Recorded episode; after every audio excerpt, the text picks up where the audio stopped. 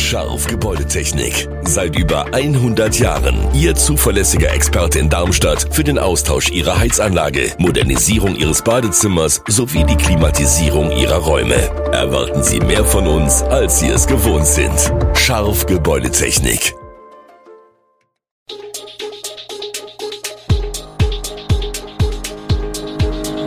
Gude, unser morgendliches News Update.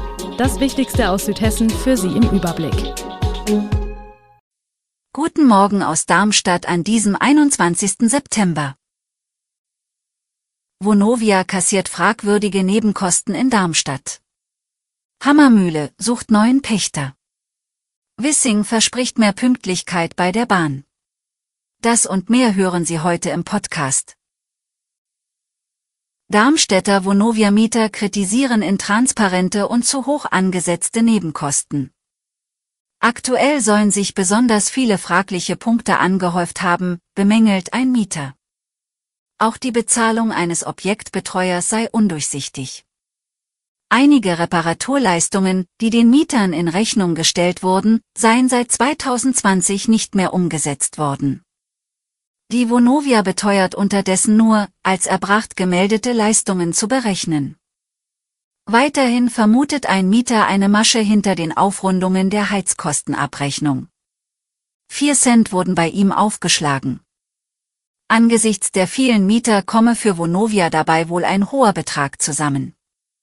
Vonovia-Sprecher Olaf Frei begründet die Diskrepanz mit systemseitigen Rundungsdifferenzen, welche in seltenen Fällen in dieser Höhe auftreten können. Sie würden dem Mieter gut geschrieben. Dieser hält es für ein unzulässiges Geschäftsgebaren, dass Vonovia fehlerhafte Nebenkostenabrechnungen nur auf Einwendungen Einzelner korrigiert. Pro und Contra zum E-Highway an der A5 zwischen Langen und Weiterstadt. Bereits seit über vier Jahren prägen hunderte Stahlmasten die Route durch Südhessen, und vor kurzem wurde die Strecke sogar ausgebaut. Doch wie erfolgreich ist dieses Projekt mit den elektrisch an einer Oberleitung fahrenden Lastwagen wirklich? Die TU Darmstadt, die den Verkehrsversuch wissenschaftlich begleitet, zeigt sich positiv. Sie beschreibt die Technologie als robust und zuverlässig. Tatsächlich haben die Testfahrzeuge über 500.000 Kilometer zurückgelegt, um Daten zu Stromverbrauch, Fahrverhalten und Treibhausgaseinsparungen zu sammeln. Die Wissenschaftlerin Regina Linke hebt hervor, die beteiligten Firmen sind mit den Oberleitungs-LKWs zufrieden, und sie benötigen keine zusätzlichen Ladepausen. Ein weiterer Pluspunkt, jeder zusätzliche Kilometer von Oberleitungsinfrastruktur reduziert die Treibhausgase. Aber es gibt auch Skepsis. Einige Medienberichte erwähnen unzuverlässige Technik und hohe Kosten. Zudem gibt der Logistikverband zu bedenken, ein Ausbau der Technologie auf europäischer Ebene fehlt, wodurch die Oberleitungslastwagen zu unflexibel seien. Ihr Argument, in wenigen Jahren könnten alltagstaugliche ELKWs, die mit Batteriestrom fahren, auf den Markt kommen. Ende September schließt das alteingesessene Restaurant Hammermühle in Oberramstadt. Am Samstag, dem 30. September, wird Gastronom Peter Hofmann ein letztes Mal für seine Gäste im in der Hammermühle kochen. Danach hören die Hofmanns nach 16 Jahren Gastrobetrieb in dieser Location auf. Aus gesundheitlichen Gründen, wie Peter Hofmann kürzlich erklärt hat. Daher wird er außerdem Ende Oktober das Hotel Hessischer Hof aufgeben, das ab November zur Unterbringung von 65 Flüchtlingen umfunktioniert wird.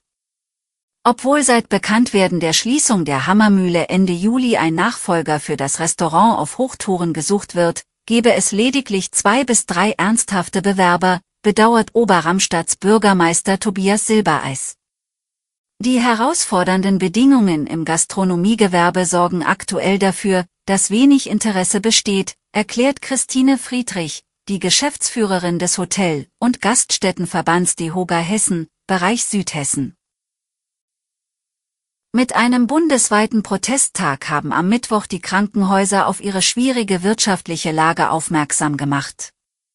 Mehr als 1000 Ärzte, Pflegekräfte, Hebammen und weitere Klinikmitarbeiter aus ganz Rheinland-Pfalz protestierten in Mainz am Markt vor dem Dom.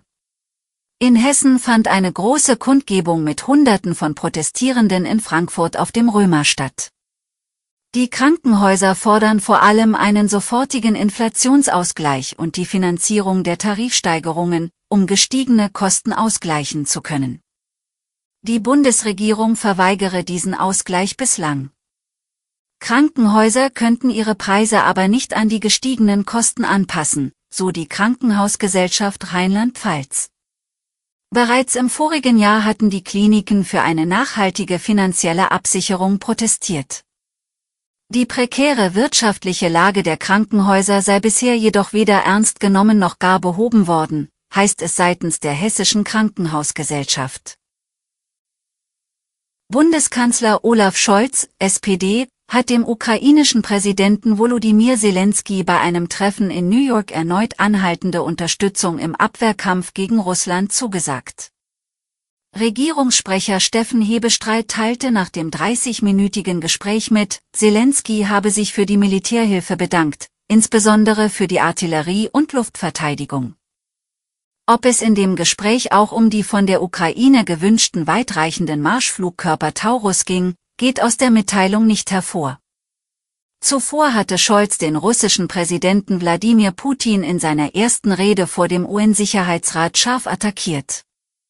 Er forderte Putin auf, der Aufforderung der UN-Vollversammlung nachzukommen, seine Truppen aus der Ukraine abzuziehen und so den Krieg zu beenden. Bundesverkehrsminister Volker Wissing, FDP, verspricht Bahnreisenden, dass die Züge in Deutschland in Zukunft wieder pünktlicher fahren sollen. Heute sind die Hauptkorridore so marode, dass wir immer mehr Baustellen einrichten müssen, sagte der FDP-Politiker im Gespräch mit der VRM. Um das zu durchbrechen, wolle man die betreffenden Strecken nicht einfach reparieren, sondern ab nächstem Jahr für kurze Zeit sperren und erneuern. Gleichzeitig wolle man modernere, digitale Technik einbauen. Das bringt den größten Effekt in kürzester Zeit, so Wissing. Der Bund will für die Streckensanierung knapp 40 Milliarden Euro zur Verfügung stellen. Doch die großen Pläne bedeuten für Bahnreisende zunächst einmal weitere Einschränkungen. Denn um die Ziele zu erreichen, werden wichtige Bahnachsen für mehrere Monate stillgelegt. Den Anfang macht im kommenden Jahr die Riedbahn zwischen Frankfurt und Mannheim, die für die geplante Generalsanierung ab Juli 2024 fünf Monate lang gesperrt wird.